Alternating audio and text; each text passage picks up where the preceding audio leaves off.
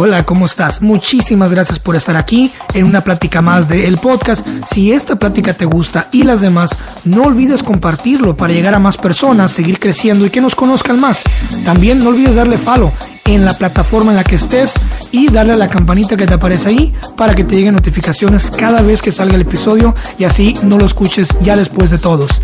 Muchísimas gracias por estar aquí de nuevo. Te mando un fuerte abrazo. Qué chingón que me acompañes y que este proyecto crezca, pues gracias a ti.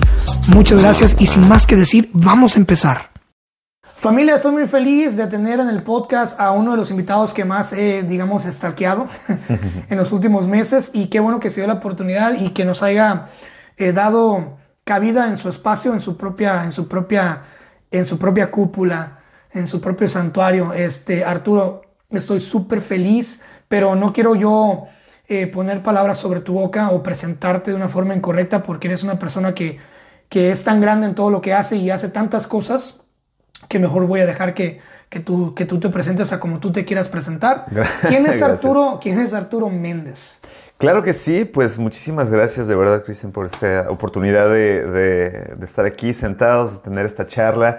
Y ya, como tú bien dices, eh, mi nombre es Arturo Méndez, soy un productor cultural, cultural producer, ¿no? Aquí en San Francisco, en el área de la Bahía, por los últimos seis años he estado haciendo eh, este trabajo y, y, bueno, soy, soy originario de Puebla, México, de la hermosa ciudad de Los Ángeles. Eh, y pues nada, eh, soy una persona que, que, le gusta hacer muchas cosas, de, de, todo tipo de cosas. He tenido el privilegio en mi vida de pues, eh, tener cierto tipo de experiencias, capacitación, pero además experiencias muy fuertes eh, en la vida que me han ido eh, trayendo, llevando a, simplemente forjar esta idea de contribuir, ¿verdad? o sea, para mí los dos pilares de la, de la, felicidad, de la estabilidad, de la, no sé, de, llevar una vida digna es belonging and contribution, ¿no? Pertenecer y contribuir. Pertenecer implica tener una comunidad. Entonces, la cosa que siempre se ha repetido en todas las etapas de mi vida es que tengo una comunidad a la cual eh, soy muy cercano. Y contribución, ¿no? Eh, ¿Qué es lo que estamos proveyendo a esa comunidad? este, energía, esfuerzo, trabajo, tiempo. Eh, todo eso te permite a ti verte reflejado en, las personas con las que te rodeas, ¿no? Y eso abre las puertas de, de, pues de la satisfacción. Yo creo que una forma sencilla de decirlo, felicidad, satisfacción, no sé. Podemos, podemos eh, clavarnos ahí un poco. ¿Y qué estoy haciendo ahorita? Bueno, como un pequeño, así súper rápido. Eh, tengo una organización que se llama Arts Collab, que está apoyando el ecosistema de las artes y la cultura en San Francisco. Ahora hablaremos de eso. Urban Prophets Illustrated, un fanzine increíble, un bebecito hermoso que me encanta. Este, una banda que se llama Inti Batey, con la cual hacemos eh, música medicinal y bueno, un montón de otras, otras tantas cosas, ¿no? Que... La pregunta es, ¿qué no haces? Ay, ya solamente te falta correr mira, para presidente. Mira, vengo, ven, vendo tamales los domingos, ahí en Hagan 24 de la misión. el poder de la comunidad, vivimos en tiempos donde cada vez el, el individualismo, inclusive, uh -huh. nos lo ponen en la cara como algo cool. De que, oh, es que yo soy rarito, yo soy, yo me excluyo y yo soy así, uh -huh. traigo mi jury, uh -huh. y yo no, es que soy introvertido y esto es cool y es válido, pero el poder de la comunidad, todo ser humano necesita una comunidad. Eh, sí, eh, el ser humano es un ser biopsicosocial trascendente, ¿verdad? Ok. ¿Qué? Un momento. Este, sí, o sea, al final de cuentas, para, para nosotros experimentar la mejor versión de nosotros mismos necesitamos vernos reflejados en las cosas a nuestro alrededor, en las personas a nuestro alrededor, ¿no? Eh, gran parte del, del, trabajo que he estado desarrollando y, y que hemos estado implementando ya con, con bastantes personas es, es, esta noción ¿no? de que estamos proyectando todo el tiempo, todo el tiempo, todo el tiempo estamos proyectando. Entonces cuando desconfías, cuando experimentas ansiedad, eh, estrés, neurosis, hay un montón de, de, tu mente que está invirtiéndose en esa, en esa, en esa perspectiva ¿no? de, de las cosas a tu alrededor.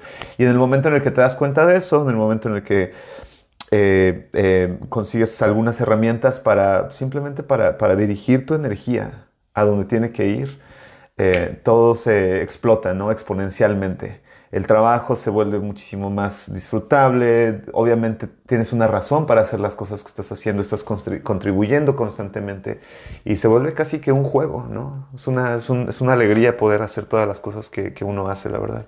Y es muy bonito el hecho de ver el fruto de tu trabajo, por ejemplo, cuando tú sabes direccionar tu arte, tu vibra, tu, tu, tu visión, tu proyección, y lo puedes encarnar o lo, pones, lo puedes hacer en físico, no solamente en físico, que oh, publiqué un libro, o oh, saqué un disco, o oh, mira esto, mi folleto, o oh, mira este proyecto, sino cuando lo puedes ver en una sonrisa de la gente, en, en un aplauso, en una mirada, en un abrazo, en, en, en, ver a la gente, vas y tocas, por ejemplo, y ves a la gente bailar, y ves a la gente, cuando lo puedes mirar en felicidad, es muy padre, ¿no? Que, ese, ese sentido de ver, mira, estoy provocando esto. Esa cuestión específica. Y, la verdad que, viene de muchas formas distintas, ¿no? De muchas, muchas formas.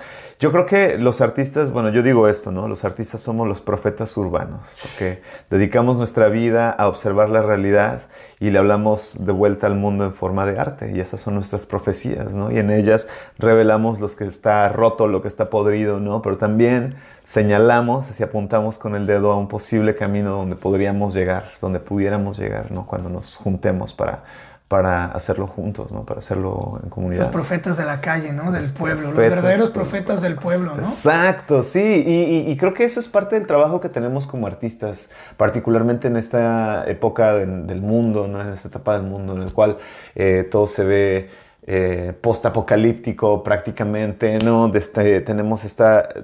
Nos, nos han ido eh, alimentando, ¿no? Force feeding, todas estas narrativas de, que el mundo ya se acabó, de que no vale la pena luchar, de que tenemos un virus y tenemos corrupción y tenemos guerra y tenemos tal, tal, tal, tal, tal, tal, tal. Entonces, ¿para qué intentas? ¿Para qué te levantas de tu cama? ¿Para qué haces algo, no? Eh, y yo creo que ahorita es un momento clave en el cual los artistas tenemos eh, la oportunidad y también el llamado, me parece, a, crear nuevas narrativas que presenten un mundo posible, ¿no? que presenten un mundo que, por el cual vale la pena luchar.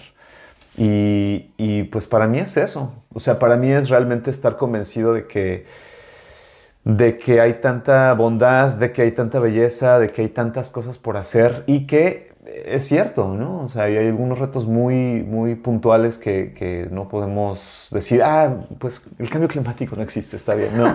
este, pero al final de cuentas, eh, toda esta tela, todo esta, este tramado de problemas eh, existenciales que enfrenta el, el, mundo, están, están juntos, ¿no? Entonces, si tú en tu pequeño esquina del mundo estás jalando un hilo, incluso si es solamente un hilito, eventualmente todo lo vamos a hacer, ¿sabes? Y, y bueno, más, más que todo esto, este, pues la alegría, ¿sí? La alegría de sentir, de sentir a la gente. Eh, en 2019 hicimos un proyecto, la Diaspora Festival, ahora podemos platicar más de él. Claro, vamos. Este, en el cual eh, básicamente entre yo y mis mejores amigos, 20, 20 artistas de San Francisco, nos pusimos a juntar dinero, a hacer shows, a conseguir patrocinadores, a conseguir grants. Juntamos 20 mil dólares y nos fuimos a, Puebla, ¿no? a, México. Entonces yo eh, me topé un día con el secretario de Cultura eh, local allá en un, café, ¿no? En, Profética. Este, shout out to Profética. tenemos este que, yo tengo tantas, tantas promesas de ir ya a Puebla. Oye, sí, no, ya tengo que ya le debo muchas, muchas promesas a mucha gente de Puebla. ¿eh? Venga, venga, hagámoslo. Este, bueno, me, me, me, encontré con él, mi amigo me dice, ah, mira, él es el nuevo, él es el nuevo secretario de, de cultura aquí de, de, de, la ciudad. Y entonces llegué, él estaba pidiendo su café, llegué y le dije, hey, ¿qué onda? Mira, mi nombre es Arturo Méndez, estoy en, en San Francisco, trabajo en cultura, no, no, no. solamente presentándome, ¿verdad? Y él me dijo, o sea, tú tienes interés de hacer un festival. Y yo, ah, sí, claro. La verdad que en el momento en el que me lo propuso fue como, ok, vamos a, we'll figure it out, ¿no? Yo say yes. Exactamente. Solo vi que sí. Say a ver yes. qué pasa. Exactamente. Esa es mi filosofía. Y gracias a eso eh, nos dieron pues las, algunos de los mejores venues históricos de la ciudad. Tocamos en el Zócalo, tocamos en el Teatro de la Ciudad, armamos este, galerías para la UAP, ¿no? para la, la Universidad del Estado. Este, bueno, un- una, una experiencia increíble, pero mi para mí mi momento, eh, el momento más, más poderoso fue eh, el día, hicimos un concierto magno, ¿no? Todas las bandas, todos los artistas que, que vinieron, hicimos un concierto donde participaban todos. En algún momento de la noche, súper bonito, la gente estaba bailando, todos estábamos aquí ya con sudor, ya, ya, ya, así, gastados, ¿no? Spent, como se dice. Y en eso vi a un niño que estaba agarrando la mano de su papá, ¿no? Así como viendo hacia arriba. Y, y- en ese momento como tuvo un flash de mi niñez, ¿no? Caminando con mi papá de la mano, viendo los globeros, ¿no? Ahí en el centro y todo esto. Y yo y vi la cara de ese niño y dije, es que yo fui ese niño en algún momento. ¿no? Y esta- estas memorias poderosas que me quedaron a mí y que hasta el día de hoy eh, forman parte integral de quién soy, ¿no? Este, esas memorias estaban reviviendo en ese momento en ese niño, ¿no? Y ese niño va a tener esa memoria de ese momento específico en el futuro. Y ya, ¿sí? Wow, padre. Acabas ahí, ahí contagiaste y despertaste el, el interés de un futuro artista. ¿eh? Claro, sin duda, es que sin duda. claro. A mí también me ha pasado, lo he, lo lo he visto en recitales, lo he visto. eh, después de recitales me han dicho, hey, quiero empezar a escribir, quiero empezar a escribir. Y Claro. tú, oye, eh, es que a veces la gente, como te digo, mencionabas lo del hilito, ¿no? Que cada quien puede hacer su parte. Pero acuérdate que para tú generar un cambio, necesitas tú motivar a que la gente haga el cambio mediante tu propia imagen, mediante tu propio flow, mediante tu propia vibra. Entonces, ¿cómo quieres, que te- ¿cómo quieres tener un buen vecino si eres un mal vecino? Si eres un excelente vecino. Si tienes tu casa bonita, si eres respetuoso, si eres, si eres colorido, si eres humano, tus vecinos eventualmente van a ser humanos van a, y se van a acercar como venados al agua, ¿no? Claro. Así es esto. ¿Cuál es la energía que estás contribuyendo para los resultados que te están llegando? Exacto. Cultura. Sí. Supuestamente. Cultura. Conjunto de conocimientos e ideas no especializados adquiridos gracias al desarrollo de las facultades intelectuales mediante la lectura, el estudio y el trabajo. Conjunto de conocimientos, ideas, tradiciones y costumbres que caracterizan a un pueblo, a una clase social, a una época, etc. Mencionabas sobre la equidad cultural. ¿Cómo te va con eso? Eh, me, pues es- ha sido una de las grandes, eh, de los grandes aprendizajes, ¿no? Eh, cuando yo vine aquí, eh, mira, un poquito de contexto, eh, un minuto de contexto. Yo favor. estudié, estudié comunicación, marca- mercadotecnia, pero cuando iba terminando la carrera se dio este gran boom, este movimiento que se llama el Yo Soy 132 en México, un movimiento estudiantil que Sí, creció muy rápido eh, a raíz de, toda la publicidad que, Peña Nieto estaba teniendo, ¿no? Eh, abiertamente él era el, candidato que iba a ser presidente, eh, le habían hecho una novela con una actriz, etcétera, etcétera. Bueno, eh, en ese momento yo me, me, vi involucrado en este grupo, ¿no? En este grupo que se llama el Yo Soy 132. Comencé a conocer personas que tenían eh, una capacitación, unas personalidades, unas ideas súper eh, interesantes, revolucionarias, pero además yo no era una persona eh, educada políticamente, ¿no? Sin embargo, siempre he sido muy comunicador, muy social, y entonces me tocó ser el vocero del Estado de Puebla. Entonces me tocó estar yendo a las eh, asambleas nacionales donde los, las facciones más duras se enfrentaban en debate, ¿no? Este, los los, los, los eh, comunistas más radicales, los comunistas trotskistas y los comunistas estalinistas y los maoístas y los anarquistas y también los este, socialdemócratas y ta, ta, ta, ta, ta, ta. Entonces de repente en, en unos cuatro o seis meses yo tuve la educación que a mí me parece tiene una persona generalmente durante toda una carrera. Este, leía, obviamente, debatía, este, y bueno, a raíz de eso, eh, y también a raíz de estar muy vinculado con la red de universidades jesuitas, nos invitaron a la escuelita zapatista, ¿no? Entonces me tocó pasar eh, un par de semanas con, una familia en, en, la selva, en Chiapas, eh, aprendiendo su, sus modos organizativos, sus modos participativos, ¿no? Su, la forma en la que educan a, su, a, sus, niños, la forma en la que cuidan de su salud, la forma en la que respetan su relación con la tierra, ¿no? su relación con la naturaleza, eh, pero además que en la, en la práctica funcionaba. ¿verdad? Que en la práctica llevan más de 25, 27 años ahora, este, como, como, como unas poblaciones, digamos, separadas del gobierno, pero en territorio mexicano. Entonces, este, ya, pues entendiendo que, que, uno, eh, cualquier cosa que tú hagas, tú quieres que sea radical, ¿verdad? No significa que, que vas a aventar dinamita a un banco o lo que sea, no. Significa que tú entiendes que, que, que a través de tu trabajo, digo, el sistema está perdiendo. ¿No? El sistema está perdiendo, si no, legitimidad, recursos. Bueno, este, si tú quieres que algo sea realmente radical, tiene que ser sostenible, ¿no? Tú no puedes decir, no, sabes que ahorita tengo un montón de ganas, voy a, voy a marchar, voy a hacer 10 marchas, ¿verdad? Y al cabo de las 10 marchas se acabó el interés, se acabó las ganas porque, pues porque estás cansado, porque tienes que conseguir un trabajo de de veras y ser serio, eh, ¿no? Enseriarte en la vida, settle down, sentar cabeza, ¿no? Conseguir una esposa, una familia, ta, ta, ta, ta. No estoy en contra de, esas cosas, eh, pero, pero, pero sí definitivamente eh, creo que hay un espejismo, ¿no? Que, que la gente, pues sí, ¿no? Nos, nos, nos, han, eh, nos han educado de esa manera. Y entonces cuando llegas a ese punto se, se, desarticula toda la emoción, se desarticula el trabajo, se desarticula todo lo demás. Llegado al punto en el que vengo a San Francisco, cortea, algunos años pasan, vengo a San Francisco y me topo con la comunidad de la misión.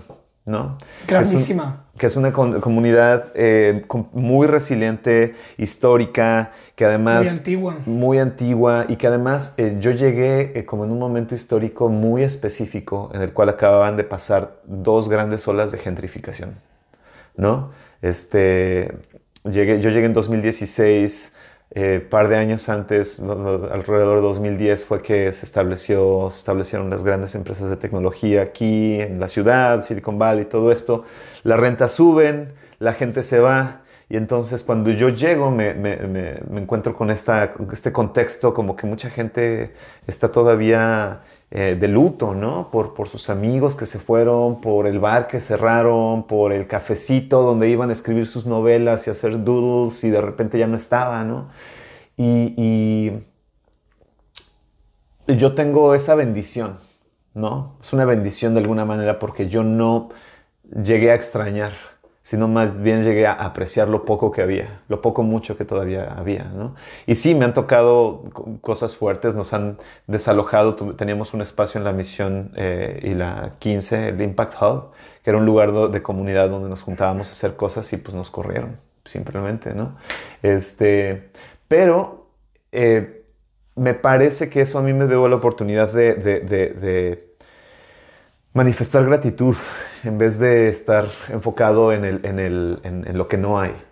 Entonces, eh, a través de eso, comencé a aprender también con, con la ayuda de, de, gente muy poderosa, de grandes maestros, de grandes organizaciones, instituciones que todavía están presentes en la misión y que siguen defendiendo a la comunidad, ¿no? Llegué a este estado de defensa de la cultura. Entonces, ¿cómo defendemos la cultura? Ah, mira, se va a instalar un nuevo cafecito aquí vamos a hablar con, este, con el dueño. ¿no? al cabo, al cabo ese es su, es su negocio, no es un negocio privado, nosotros que tenemos que decir de la inversión.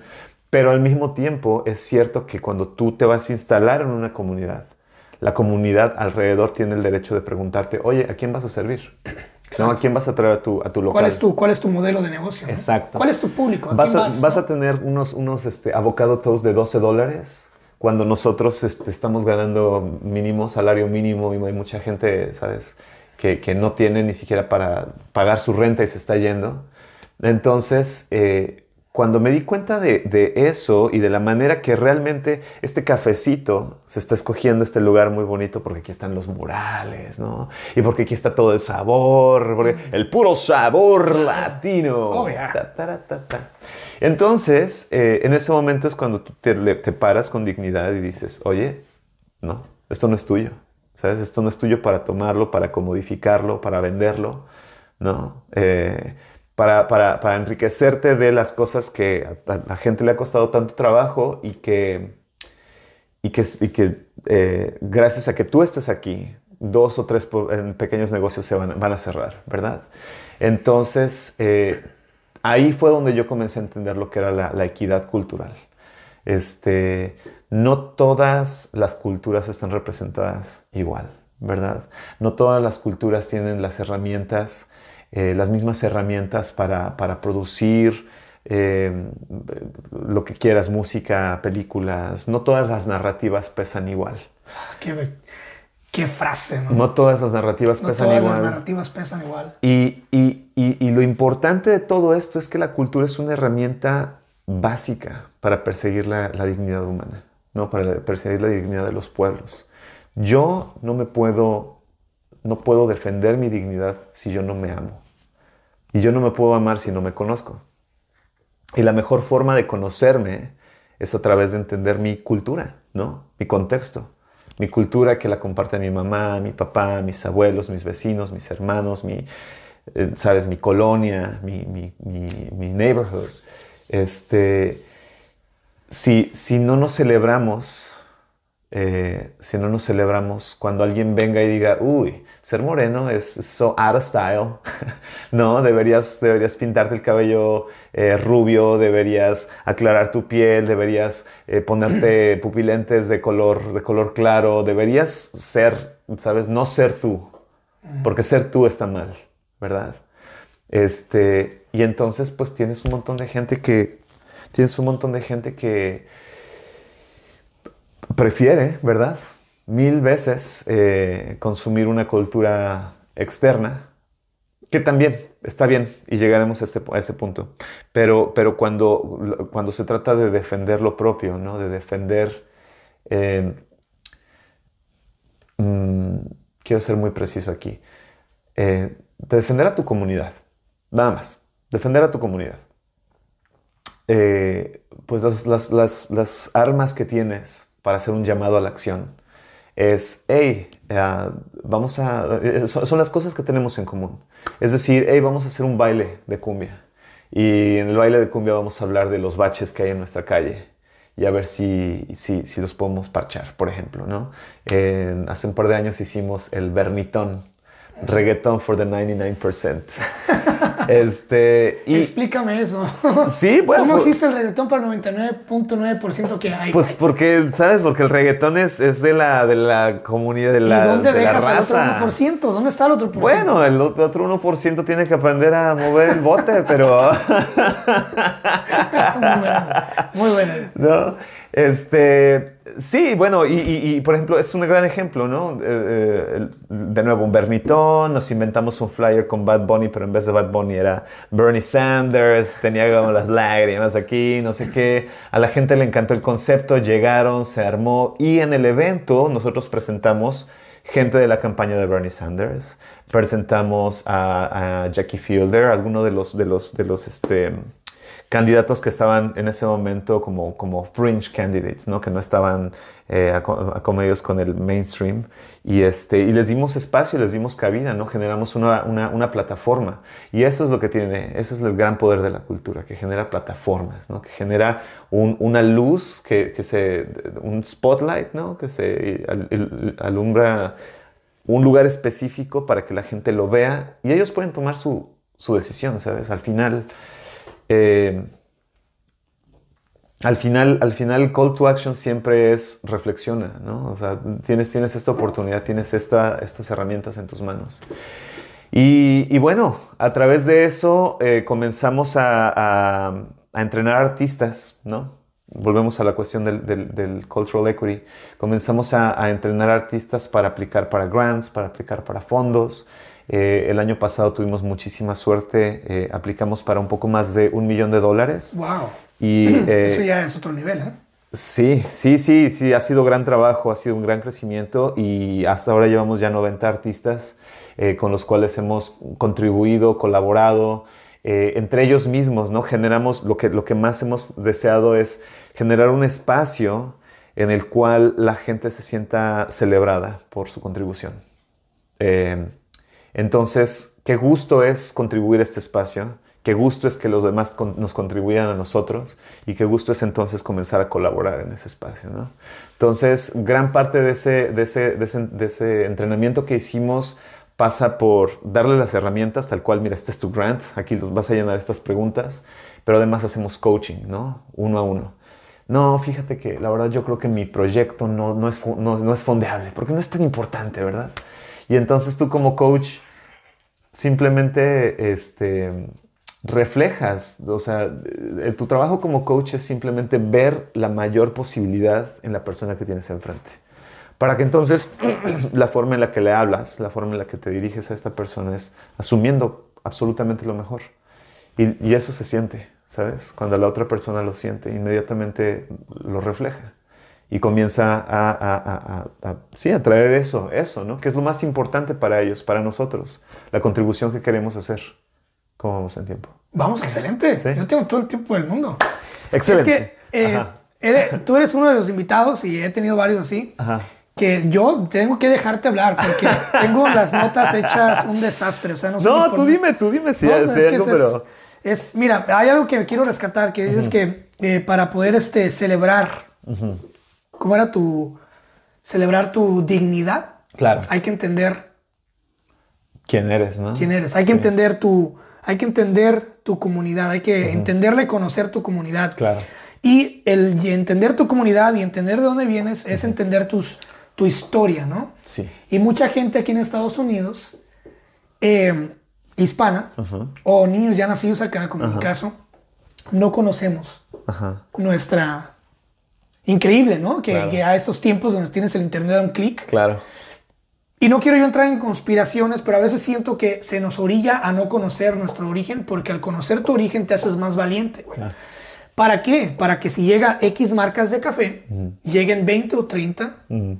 Hey, gracias por ponerte aquí, pero...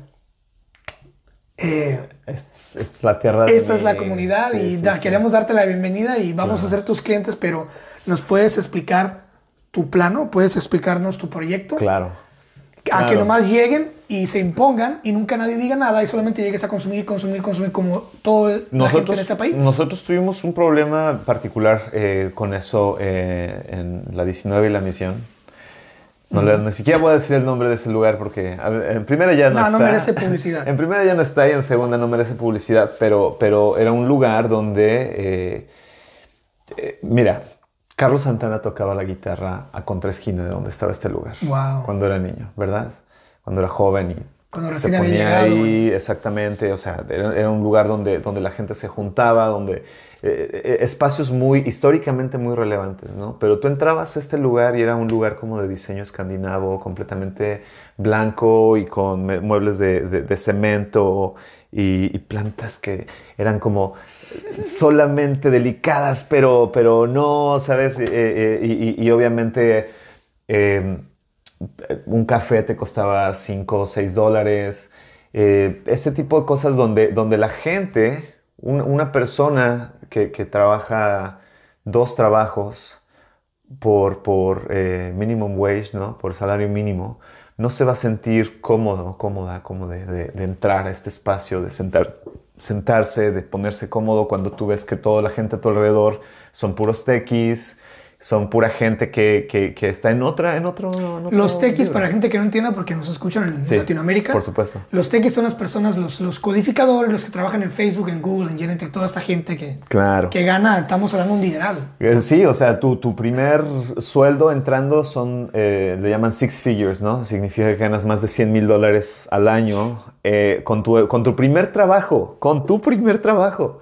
Entonces, este, sí, pues esta es la, la gente que, que no, quiero ser muy, muy, muy específico aquí. Yo, yo creo que el privilegio es algo que está, es parte de nuestra sociedad y que nosotros individualmente no tenemos, eh, no tenemos algo que decir, ¿no? O sea, si tú naciste privilegiado, naciste privilegiado. O sea, para a mí no me sirve que la gente se esté disculpando toda la vida por el privilegio que no tienen, ¿no?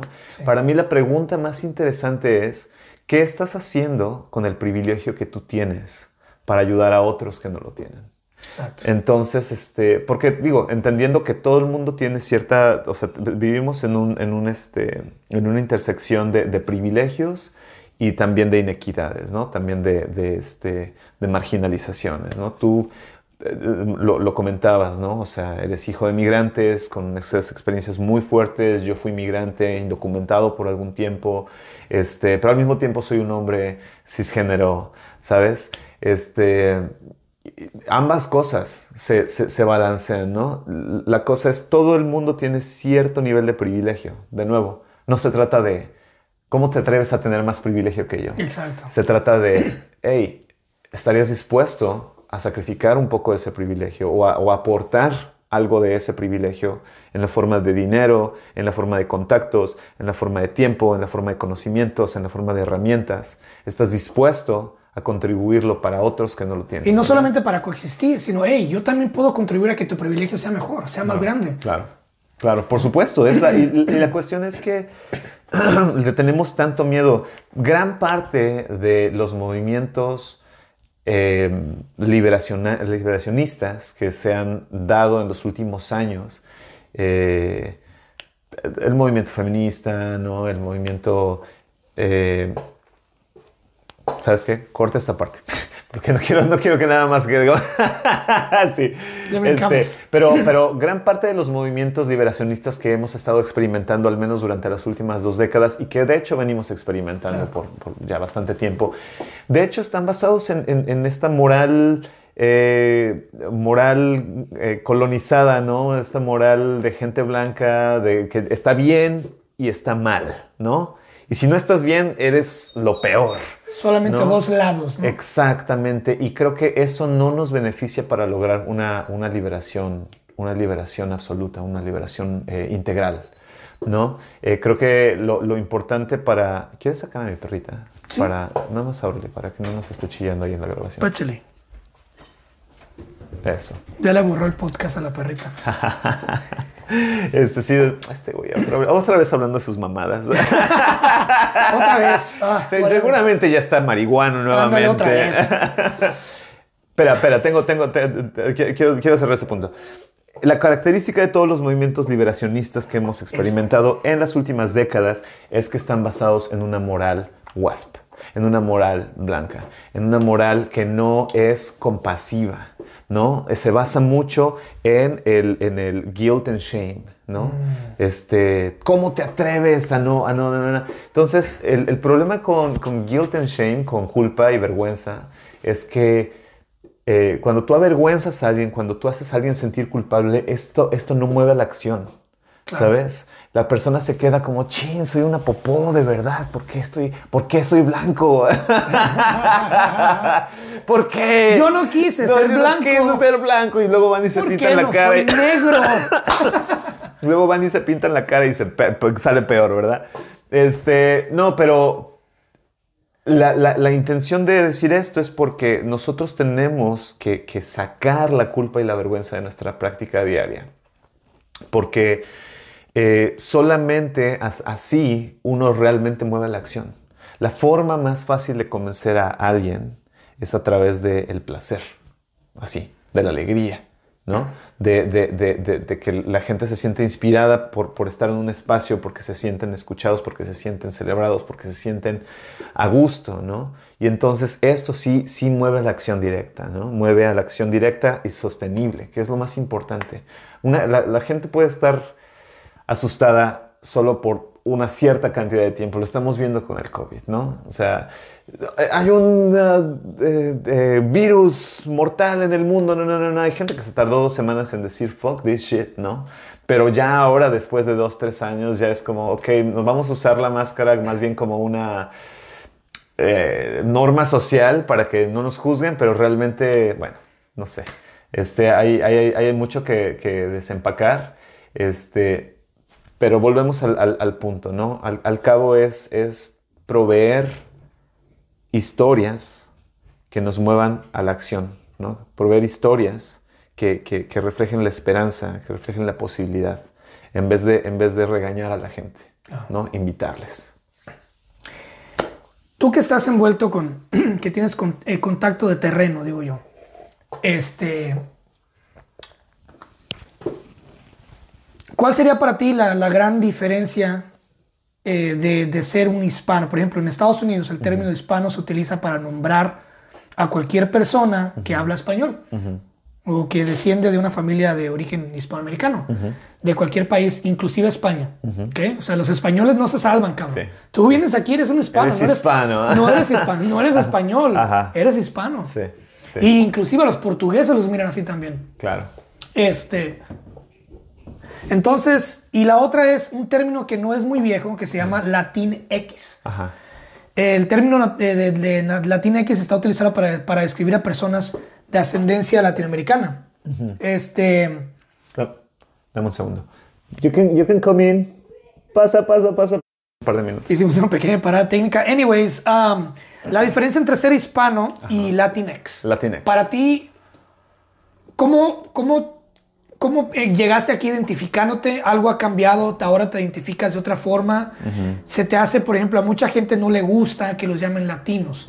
A mí, por ejemplo, en mi caso me caga, me, desespera, me, me, recontra desespera que cada vez que aplicas un trabajo te quieren poner en esa Poner en una categoría. Yo siempre les pongo white. Sí, claro, si hay, una respuesta correcta en este examen es white. todos le ponemos white. Una vez a un trabajo le puse afroamericano. Y me dice, hey, porque apliqué para un Starbucks hace, uff, estamos hablando del 2009. Sí. Y le puse afroamericano y me llamaron. Y dice, hey, man, I'm just curious, like, I mean, I don't, no quiero sonar así como, ¿no? Pero, ¿are you sure que tú eres afroamericano? Oh, es que soy albino. soy albino.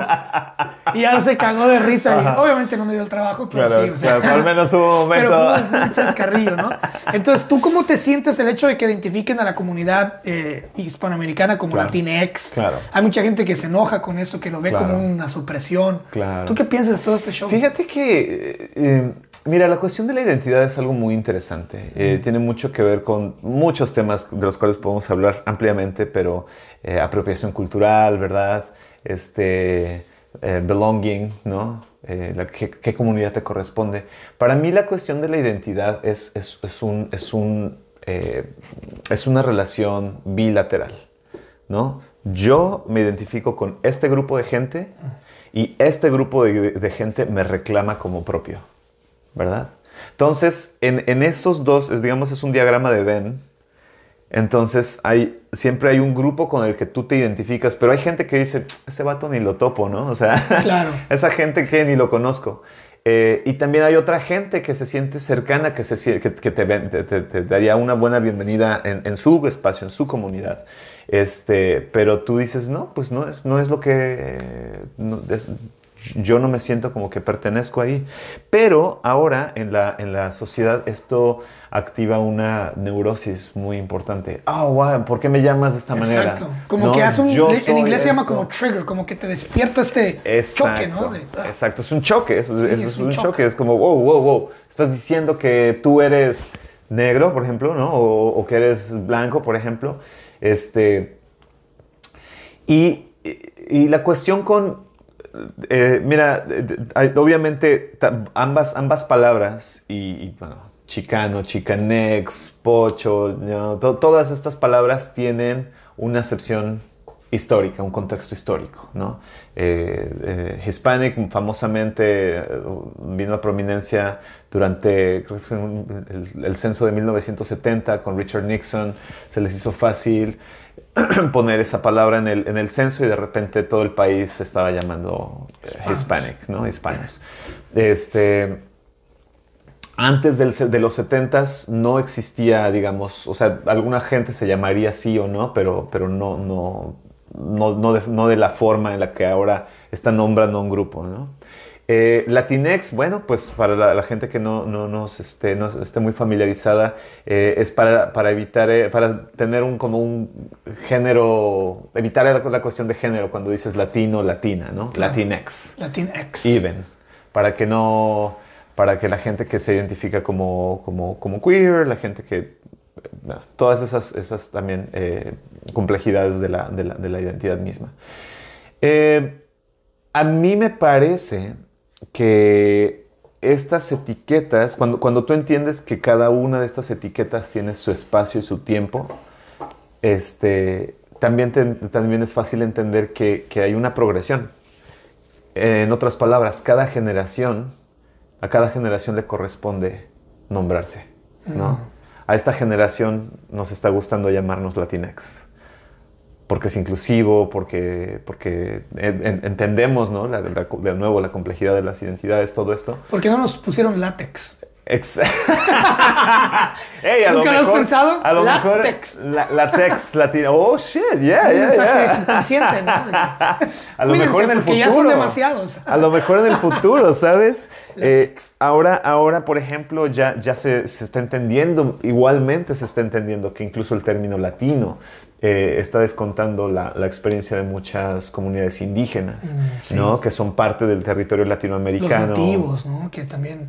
Que son parte del territorio latinoamericano y que, este, y que ellos dicen, no, yo no soy latinex, yo soy zapoteca, por Exacto, ejemplo. yo soy maya, yo Exacto. soy...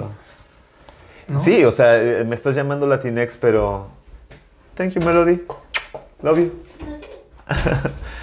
este... Sí, me estás llamando Latinex, pero esto no es mi, ¿sabes? Yo no me identifico como Latinex, claro. ¿no? De Hispanic, que soy de Hispanic, al contrario, soy todo lo contrario de un Hispanic, ¿no?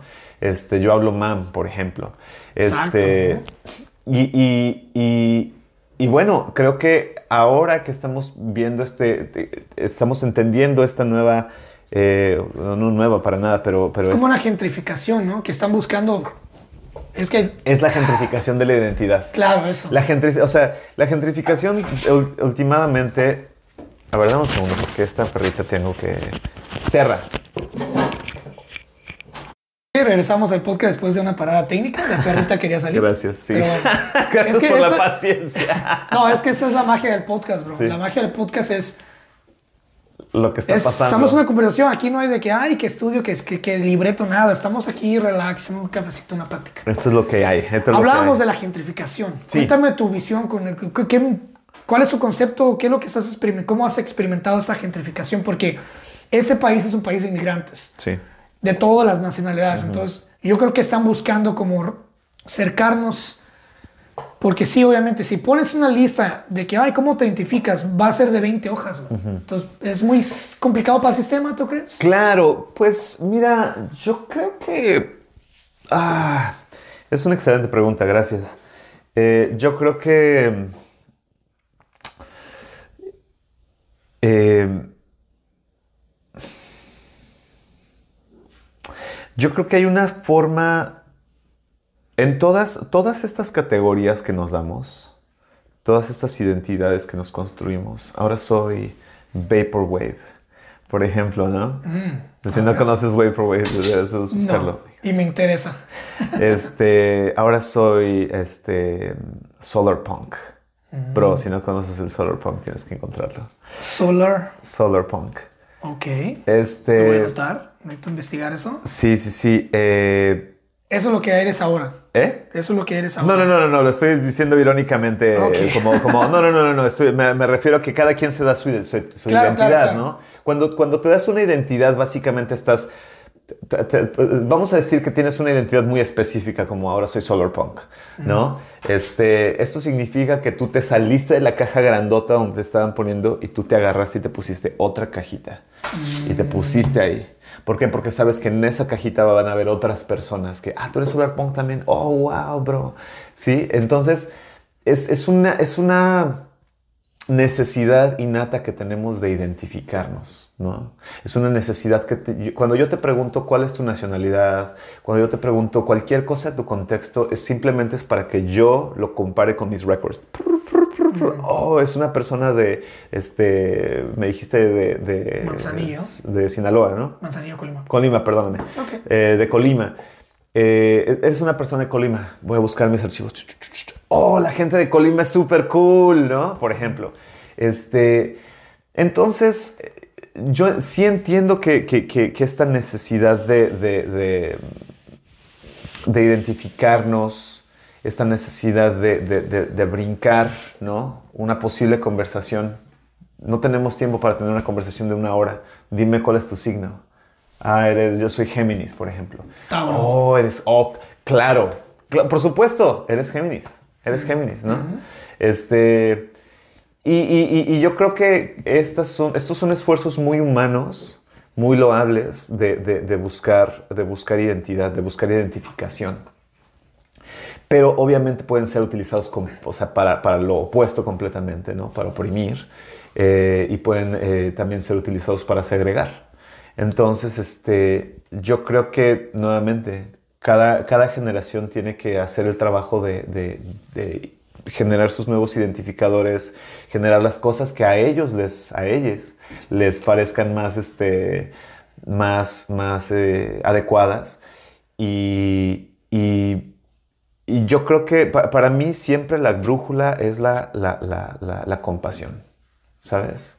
Oye, tú no te sientes representado, tú sientes que cuando alguien está diciendo este, te está, te está eh, misgendering, ¿no? Te está dando los pronombres eh, incorrectos, te sientes afectado. Ok, ¿sabes qué? A mí no me, interesa, yo no gano nada con decirte él, ella, ella. Yo no gano absolutamente nada. Si a ti te hace sentir eh, visto, ¿no? Viste, adelante, ¿por qué no?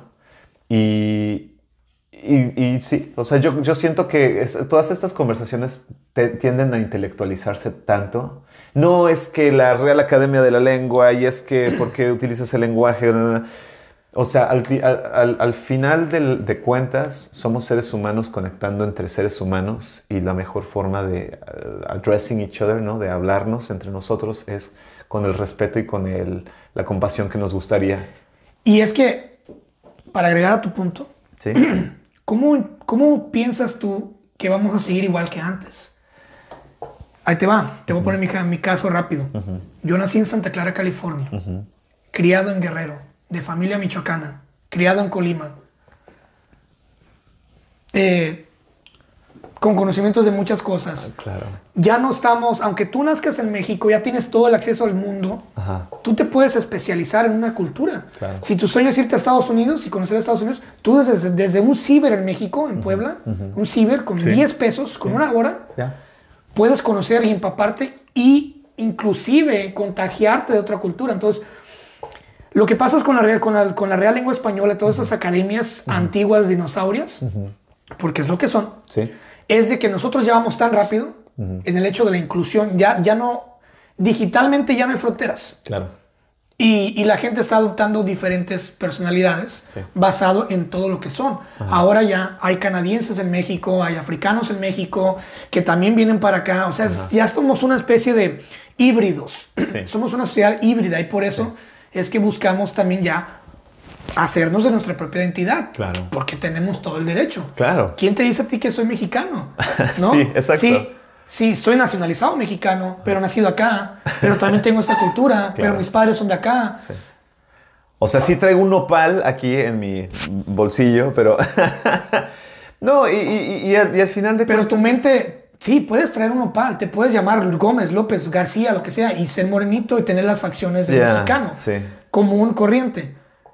Pero si, si López abre la boca y empieza a hablar, te puede hablar de la cultura española, te puede hablar de metafísica, te puede Y- hablar y- del cosmos, y- te y, puede y hablar... además, en nuestra propia identidad somos una complejidad, ¿no? Somos multitudes, cada uno de nosotros.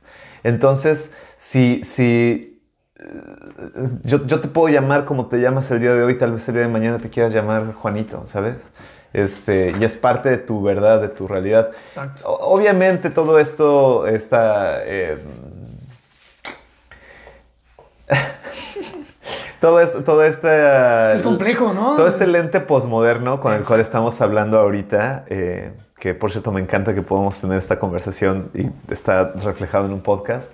Claro. Este, sí, o sea, toda, toda, esta, toda, esta, toda esta mentalización de conceptos es muy importante, es muy rica, es muy diversa, te ayuda a entender, te ayuda eh, a, a- a generar teorías y más teorías y más teorías.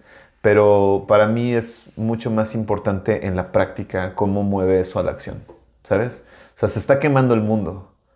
Te puedo llamar como tú quieras, pero pásame esa cubeta de agua para echarle, para, para Bro, apagarlo, ¿verdad? hermano, sí.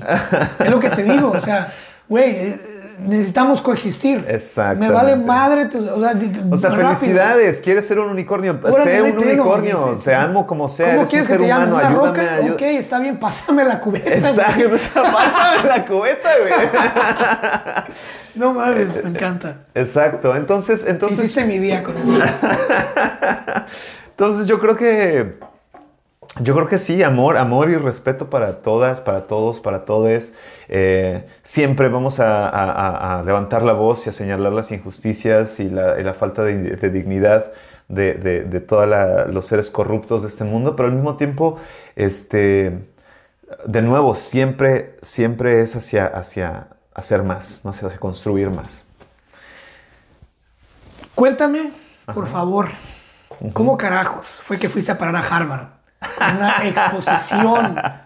Por favor, pasa la receta. Claro, Cuéntame claro. un poco de esa experiencia, cómo Con te gusto. sentiste, porque obviamente te- tenemos mucho de qué hablar, pero Sí, sí, quiero saber lo de Harvard. Eso antes de te- que- te interesa, me porque encanta. te miré y dije, what the fuck. quiero saber cómo lo lograste, cómo, cómo estar ahí y, y lograr estar en ese núcleo. Sí. Ey, eso es lo que traigo a mostrarte. Eh, parar, sí, pararnos acá. Sí, sí, sí, no, la verdad fue, fue un, un momento de gran crecimiento para mí. Eh, eh, de, una forma muy sencilla para, para contarte. eh, parte de las personas que yo conocí durante el tiempo del movimiento 132 fue mi amigo Eliel, que él estudió una maestría en leyes ya en Harvard y ahora está haciendo su doctorado.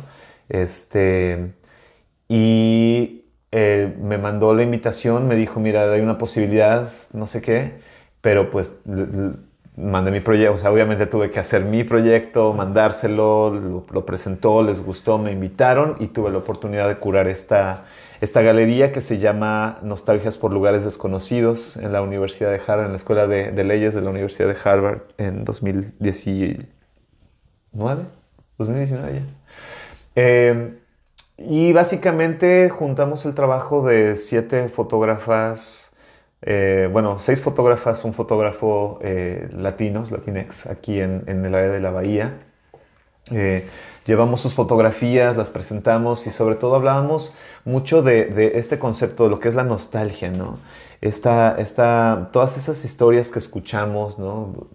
Particularmente personas que son first, second generation, ¿no? Third generation, que, personas que ya nacieron aquí en Estados Unidos, que sus padres, sus abuelos, sus bisabuelos son de, de México y nos se pasan la vida escuchando eh, de las historias del pueblo, de las historias del rancho, de la música de José José, de la música de José Alfredo Jiménez, este, todas estas cosas que generan un sentido real de nostalgia, ¿no? Pero es una nostalgia por algo que nunca has conocido realmente, solamente, te- la- la- solamente son las historias que están Claro. trayendo esta nostalgia. Y bueno, la, la intención es precisamente eh, reflejar un poco la comunidad, cómo, cómo se construyen ahora estas nuevas, esas, esas narrativas, ¿no? Día de Muertos, ¿cómo era Día de Muertos en el pueblo? Ok, bueno, vamos a tratar de, de- de hacer un Día de Muertos aquí en, en San Francisco, que es tan cercano como pueda, pero en el contexto americano, gringo, ¿no? Ahora, norteamericano. Este, y, lo, que, lo que acaba reflejando, pues es, precisamente eso, ¿no? No es la cosa original, ¿no? Y tampoco es un intento de hacer una cosa nueva, es, un híbrido, ¿no? Y, es un híbrido muy, eh, pues hermoso que se celebra, ¿no? Cuando tú vas a México y, hablas en, un, inglés, en un español cortado, ah, pocho, no sé qué, no sé cuál, la, la, la, la, este, pero, pero yo creo que el, el celebrar este híbrido, ¿no? Este espacio liminal de, donde se conjuntan las, identidades, este, también tiene mucho que ver con, hey, me amo como soy, ¿sabes? Yo no, yo no soy, no soy mexicano, no nací allá, no, no pasé el torito con los cohetes y fue la procesión, no soy eso, pero estoy haciendo, ah, pero aquí estoy poniendo mi altar, ¿no? Aquí estoy haciendo mi, mi, rosario, ¿no? Aquí estoy me compro mi cafecito aquí en la, en la, este, la Reina Bakery, por ejemplo, ¿no? Y me tomo mi conchita de pan con mi cafecito, mi café de olla y lo hago, ¿sabes? Y es, y es quién soy yo. Punto. Este, volviendo al mismo tema, ¿no? Es solamente a través de la cultura uno, uno aprende a conocerse y amarse, ¿no? Y a través de eso a defender su dignidad. Entonces, esta invitación de, la Universidad de Harvard fue muy interesante, muy hermosa. La verdad es que yo llegué vestido con mis pantalones de suit mis pantalones de pachuco. y este, y yo estuve con mi gabardina no todo el tiempo. Una joda porque obviamente estábamos adentro y hacía calor. Este, pero en el momento de la exposición dije, oye, como que, está haciendo un poco de calor. Estaba súper nervioso, obviamente. Si ustedes van a mis redes y ven el video. sí, es Harvard, güey. Claro, no manches, no estás entrando a la tienda de la esquina, güey. Es sí, Harvard. Sí, un montón de gente. Se entiende, bro. Entonces me quito la, gabardina y les digo, como que hace calor, ¿no? Me la quito. Y entonces todo el mundo se queda como, wow, wow. Eh, eh, cultural representation matters. Es importante verse reflejado, ¿no? Es importante saber que, de nuevo, eh, apaciguar un poco nuestra neurosis identitaria, ¿no? No, mira, aquí está, aquí hay una persona que se ve como tú, aquí hay una persona que siente como tú, ¿no? Y, eso nos ayuda a, sentirnos conectados, a sentirnos parte de. Este, y bueno, pues sí, eh, eh, conocí un montón, esa, experiencia fue increíble. Em, fue un simposio que estaba realizando em, la Escuela de, Leyes, eh, la, comunidad latina de la Escuela de Leyes, y habían traído exponentes eh, igualmente chicanos, latinex, de, diferentes partes del país haciendo diferentes formas de trabajo. ¿no? Había una abogada que estaba defendiendo eh, los casos de los niños en la frontera, ¿no? que pidiendo asilo.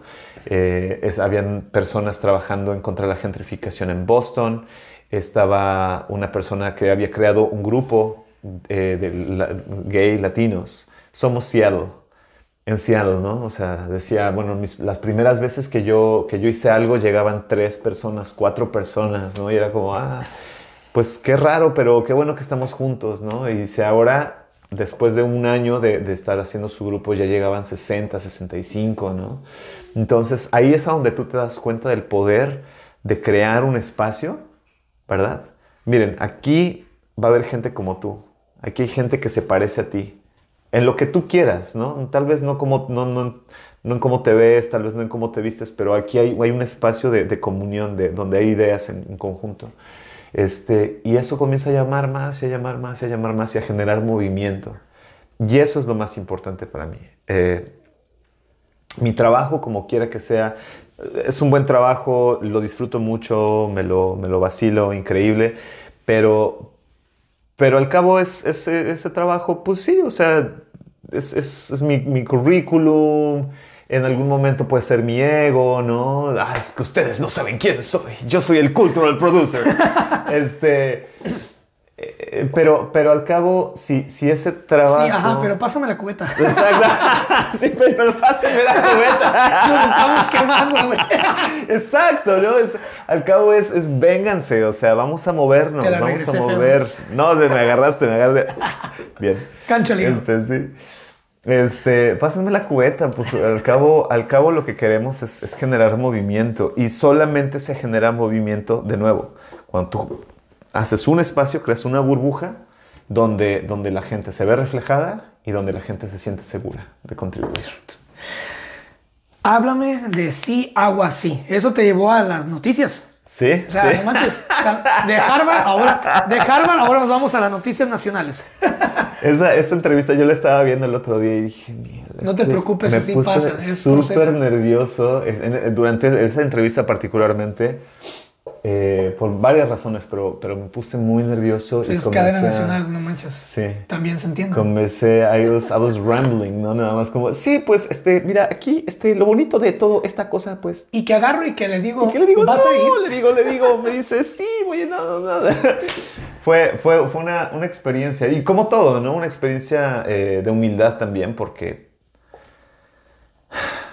porque, eh, pues sí, de nuevo, ¿quién eres? Al final de cuentas. Eh, Agua Así fue un proyecto muy bonito eh, que trabajamos con el Festi- Festival of Latin American Contemporary Choreographers, FLAC. Eh, el, año anterior, el año de la, que nos tocó eh, la pandemia más fuerte, me tocó ser el director de producción. Eh, este es un festival que ya lleva ocho años en este momento y a mí me tocó pasarlo del teatro a la, comp- al Zoom, ¿no? Básicamente hacer, hacer la mejor versión posible de, Qué de un... difícil, ¿no? Sí, por supuesto. Es un, Porque no es lo mismo estar en el, en el, en el, en el espíritu de un teatro, en el abrazo de un teatro, claro. el espacio, a estar, ok, y luego sin público. Qué de- y difícil. con toda la gente, todo esto y luluego nada más. Sí, yo pues, por está eso no quise hacer recitales. Paré todos los recitales porque Sí. el, mi, mi recital Ajá. es tener a la persona a, a escasos un Cerquita, metro, claro. la cervecita, el vinito, Claro. el ambiente. A gusto, a Sí, gusto. La música. Y, y, eh, bueno, pues nos tocó hacer esa, ese experimento, pero ah, eh, ahora, después, luego, es- eso fue en 2000, eh, 2020. Entonces en 2021 ya nos tocó volver a salir, ¿no? Estábamos buscando un lugar al- afuera abierto para salir. Eh, pues obviamente este trabajo de, de la maestra Luis, Liz Durán Bubión, que es la directora del FLAC y la que ha llevado este proyecto durante tantos años, eh, tuvo a bien invitarme y básicamente lo que se estaba haciendo era una ceremonia de descolonización de las vías del agua aquí en San Francisco. Y la intención era eh, llegar a, Mission High, donde, en- donde, bueno, toda la gente que nos escucha, este lugar que además es histórico porque ahí estudió Maya Angelou, Carlos Santana, este, justo enfrente de este lugar eh, pasaba un río, pasaba un río. Eh, obviamente, antes de que llegaran los, los españoles, los colonizadores, en ese lugar vivían los indígenas Oloni. Oloni. Oloni Raimatush, Que, ¿no? le- que es la- en los tiempos de la tierra original, ¿no? Exactamente. Oloni people. A ver, Ándale. cuéntame. Ándale. Entonces, los, los Oloni eh, son un. Los Oloni son un grupo, pues sí, indígena. Tampoco conozco tanto, pero te puedo contar lo que yo sé. Este. Que vivían en toda la, el área de la bahía, ¿no? Entonces, particularmente los que vivían en la península de San Francisco eh, eh, se identifican como Oloni Raimatush y a este lugar físico, geográfico, eh, se les llamaba Yalamú, ¿no? O sea, San Francisco antes se llamaba Yalamú. ¿Qué significaba Yelamú, sabes? No ¿Lo sé, recapitular? no, sé, de No verdad te que- preocupes, porque yo tampoco lo sabía hasta que te contacté y... Mira, podría Ah, inventar algo. podría inventar algo que se escuche muy bien, pero no, creo que no, sí. creo que no debo. Yelamú, ok. Ya, Yalamú. Eh, eh, y bueno, nos tocó estar en contacto con eh, eh, algunos líderes indígenas que vinieron a bendecir el espacio, que vinieron a contribuir sus historias, que vinieron a, regalarnos rezos, que vinieron a regalarnos cantos, eh, y que fue una experiencia increíble. Realmente, mira, algo muy interesante que pasó pa- durante esa, ese evento fue que... eh, nosotros íbamos a hacer esta ceremonia de, de- de decolonizar el espacio. Donde ahora está la calle donde pasan los coches, nosotros íbamos a parar el tráfico, íbamos a hacer ceremonia, íbamos a hacer baile, íbamos a hacer como todas estas cosas, pues una cuestión, eh, eh, pues sí, digamos artística, ¿no? Artística, pero también espiritual. Estuvimos yendo a hacer a bailar, ¿no? A, como, como prepara, para preparar el lugar, ¿no? Nos, nos, recomendaron, vamos y vamos a hacer, vamos a danzar ahí, vamos a jugar, vamos a divertirnos antes, ¿no? En preparación. Entonces, semanas, con semanas de anticipación, la gente, los bailarines venía, hacían todo esta, este espacio, pero el día de, eh, de, de, del, del evento llovió. Fue la lluvia más fuerte en los últimos 65 años. Y entonces obviamente toda esta logística, toda esta planeación, todos estos permisos que pasaron meses en, conseguirse, tuvimos que dejarlos ir y nos fuimos al teatro. Wow. Nos tuvimos que encerrar en el teatro. Y entonces a mí me tocó ser MC de, de, ese, de ese, evento. Y me acuerdo mucho que hubo un momento que estaba en el escenario y me dio risa. Me llegó a, la cabeza en ese momento. Dije, ¿sabes qué? Hemos estado pidiendo agua y pidiendo agua y pidiendo agua y se nos concedió.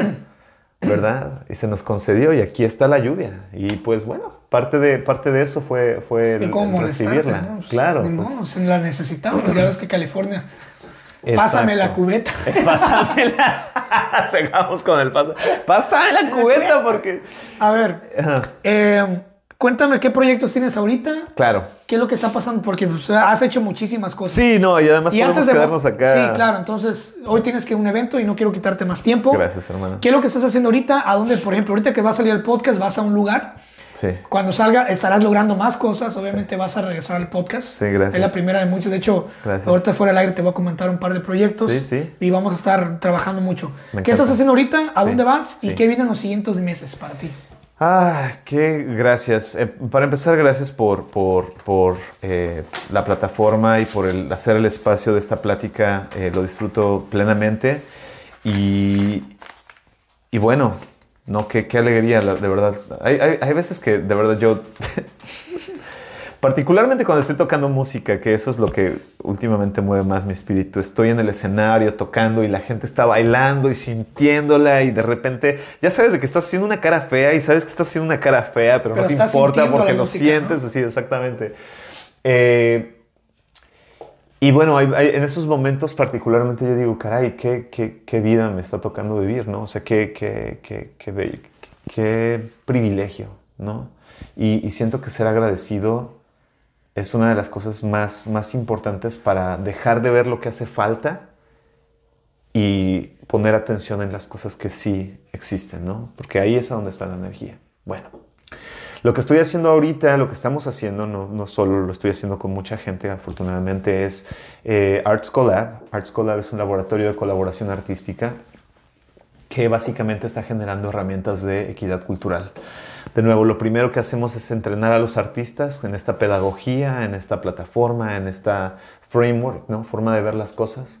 Y ellos comienzan a, sentirse cómodos eh, de, contar sus narrativas y de colaborar, ¿no? de contribuir. A partir de este grupo de, artistas que están cada vez más, más, y más articulados, nosotros queremos comenzar a tener eventos. Eh, tenemos la idea de hacer un, un proyecto que se llama The Arts Caucus, en el cual tú te reúnes con un grupo de artistas cada dos meses, hablamos de política intensamente, ¿no? ¿Qué es lo que estamos viendo ahorita? ¿Qué es lo que queremos hacer? ¿Qué es lo que queremos ver? Va, obviamente hay, tiene que haber un proceso de mediación muy compasivo, pero, pero al final de cuentas construimos una narrativa. Este, este mes, esta, este trimestre vamos a hablar de Black Lives Matter, ¿no? Entonces todos los artistas que están ahí se comprometen a hacer al menos una pieza acerca de Black Lives Matter. Puede ser un poema, puede ser una canción, puede ser un, gráfico, lo que sea, ¿no? Y al cabo de los dos meses nos volvemos a juntar y presentamos lo que tenemos. Lo que logramos con esto es que nuestras narrativas no se quedan, no son, solamente un blip en el radar, ¿no? Sino que tratamos de, cuando, cuando soltamos todo este trabajo y lo soltamos al mismo tiempo, permitimos que haya como un ripple effect, ¿no? Que haya un poco más, una, una ola un poco más alta. Este, y lo que, lo que mi visión personal es que, es que estos caucuses se activen en momentos determinados para influenciar una elección local, para influenciar eh, un, movimiento, un movimiento que está sucediendo, ¿no? Y, podamos, esa energía se pone ahí afuera para, para generar nuevamente movimiento. Muchas ideas eh, con, Arts Collab. Realmente estamos muy abiertos a, lo, que, cada uno de los artistas eh, trae y, la única condición o, premisa para el espacio es que tu trabajo como artista no solamente esté reflejando lo que tú traes lo que tú quieres, sino que al mismo tiempo reflejen las narrativas de la comunidad a tu alrededor, ¿no? Exacto. O sea, no trabajamos tanto con artistas contemporáneos que dicen, mira, para mí, no sé, me comí esta fresa claro. y entonces yo vi colores esto, y esto. ¿no? Exacto. Ajá, Exacto. sí, pero pásame la cubeta. Exacto. mira, mira, está qué bonito lo de tu fresa, Pero pásame mijo. la cubeta. Pásame la cubeta. este, y entonces, estos son artistas que, que, que, de hecho están pasando la cubeta, ¿no? Este. Eh, gente que está haciendo, te, voy a poner un ejemplo más de lo que podemos hacer con Arts Collab y, y seguiré. Eh, un amigo, gran amigo, eh, y un artista, un alumno de, del espacio, eh, Jesse Osorio, DJ Casanova, shout out. Shout out. Shout out. Eh, él trabaja en el Candlestick Park. Mm. él es cuidador del parque, mantenimiento, ¿no? Él pinta, mueve, sube, baja. Pero Candlestick Park, para nuestros, para nuestros oyentes, es un, es un parque que está en la parte más sur, sureste de, de San Francisco. Eh, no tiene tantos cuidados, está a cargo de, de, los parques del estado, no de la ciudad. Entonces, y que pasan una vez cada 10 años. ¿ah? Que pasan una vez cada 10 años. Tienen un campamento grande de personas que sí, viven en sus carros, que, que viven en sus, en sus casas de acampar. Y por lo tanto, Jesse ha tenido pues experiencias muy fuertes, ¿verdad? Eh, ha llegado a ver personas pues muertas en, en el espacio. Llegas a tu, a tu trabajo y de repente hay un muertito, bueno, no me voy a meter mucho en eso porque no es mi historia para contar, pero, pero son cosas que, que, que, le han sucedido a él y en vez de él decir, ¿sabes qué? Chingue su madre, yo me voy de aquí, ¿verdad? Uh -huh. Que es lo que yo haría, ¿verdad? si ves un muertito en tu trabajo, yo creo que el, el, bono navideño no alcanza para eso, ¿no? Este, él dijo, no, vamos a traer arte y cultura aquí al parque. Vamos a hacer algo para que la gente se sienta bienvenida, para que la gente sienta que este es un lugar donde pueden venir a relajarse con sus familias, etcétera, etcétera.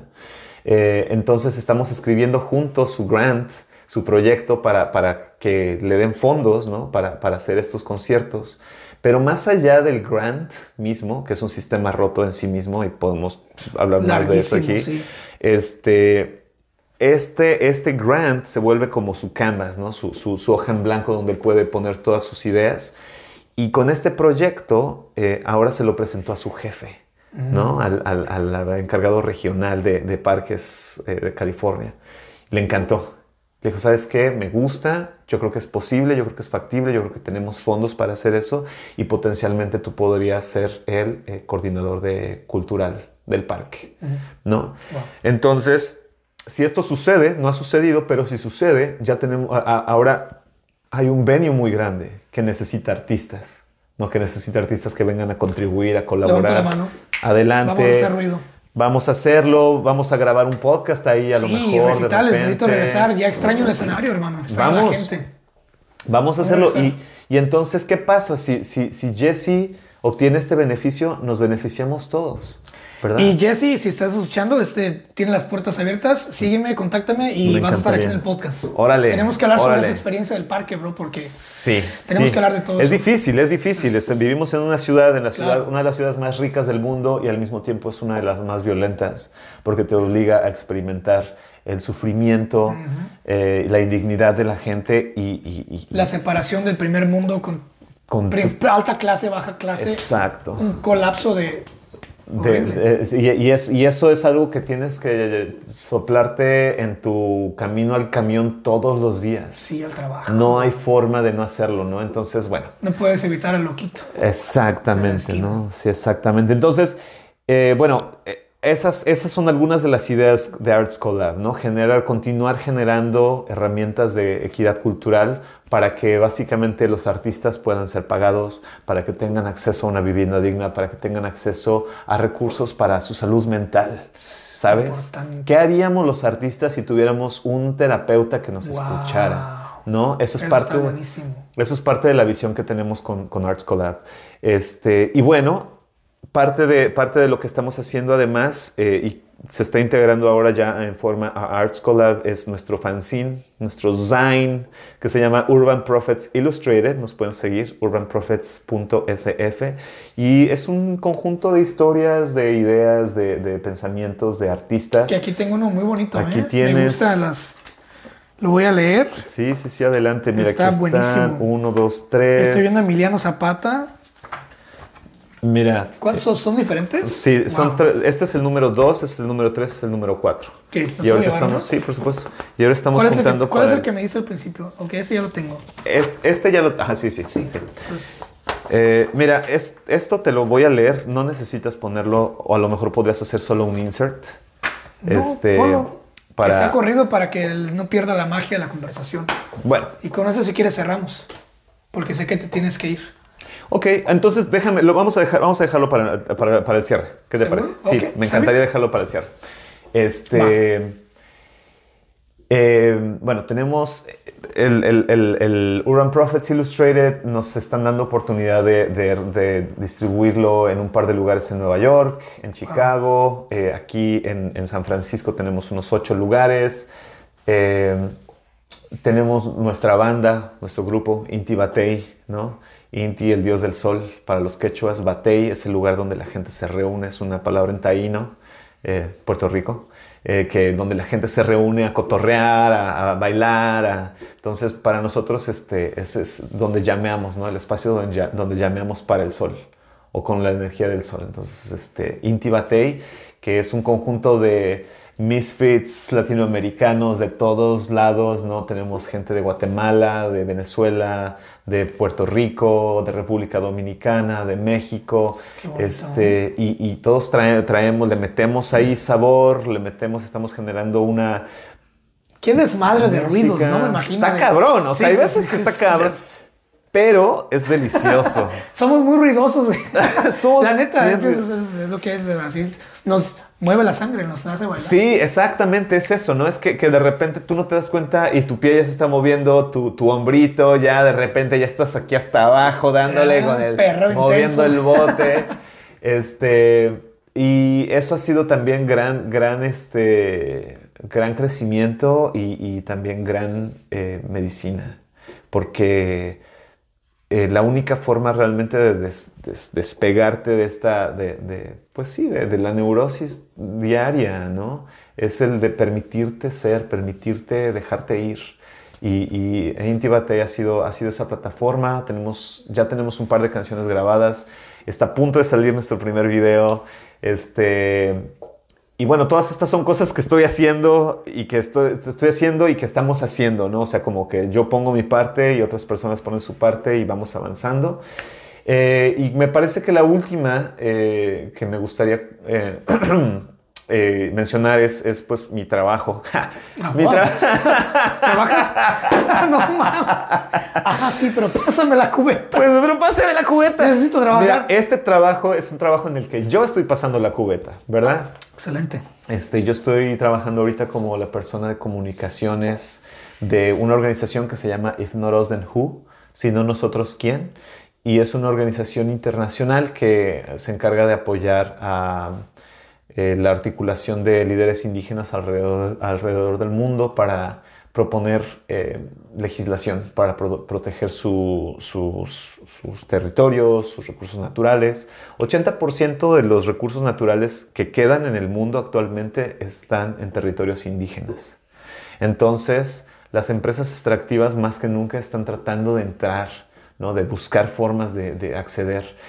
Y bueno, eh, por ejemplo, nosotros colaboramos con muchas organizaciones locales, particularmente ahorita eh, hay una relevante que contarte, Poder, eh, es una organización que se llama Poder que está en la Sierra Norte de Puebla. Y a través del trabajo que se ha estado haciendo y el trabajo que están haciendo ellos, lograron echar atrás una minera canadiense. La forma en la que nosotros hacemos incidencia, If Not Us Then Who, es damos capacitación a jóvenes indígenas para que, para que graben documentales, para que produzcan documentales. Para que muestren, ¿no? Mira, esto es lo que está pasando y esto es lo que quieren destruir, güey. Exactamente. Y la intención es precisamente no tener esta visión, esta vista colonizadora de ven, déjame, te voy a investigar y te voy a mostrar quién eres, ¿no? Hey, mira, aquí hay una cámara, aquí están las herramientas, te vamos a estar dando clases cada mes, ve y haz lo tuyo. Ve y graba, ármate un storyboard, ponte una narrativa, cuenta lo que, lo que tú quieras contar, pero hazlo.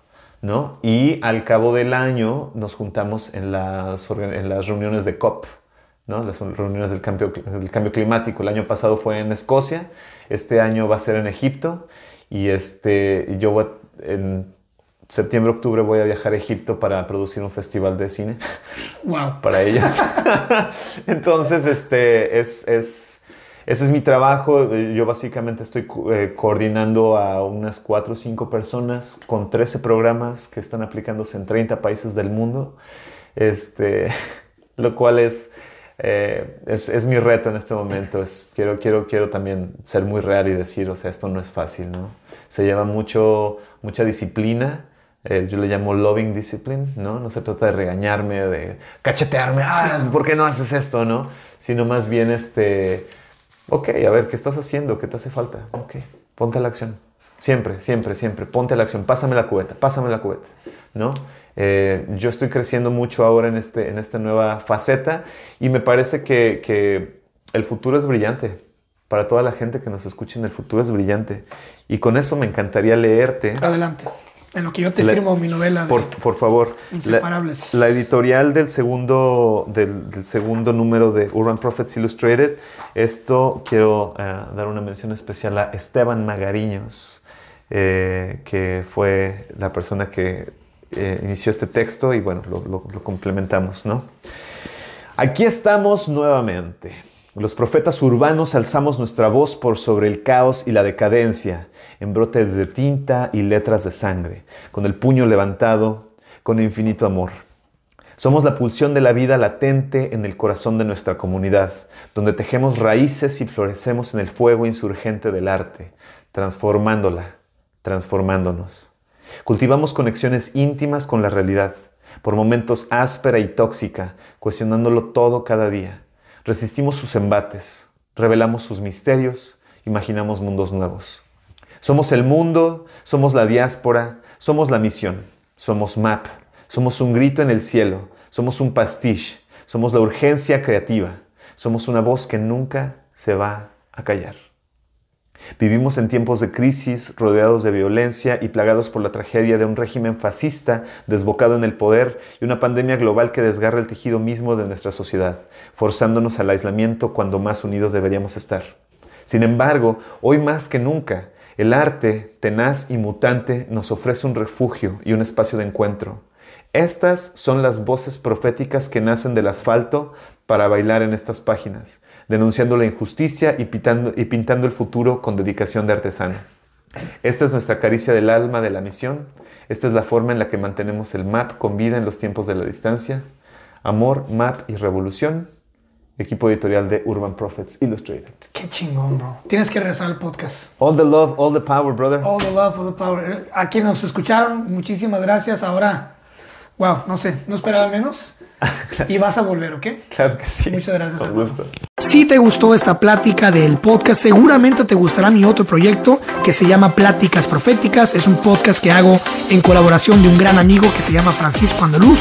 Es un ex militar y en este podcast tratamos temas de todo tipo sin miedo a la censura, con la única finalidad de que la pases bien, de que te diviertas, te rías, aprendas y también reflexiones con nosotros. Te invito a que nos escuches y nos busques como Pláticas Proféticas en todas las plataformas.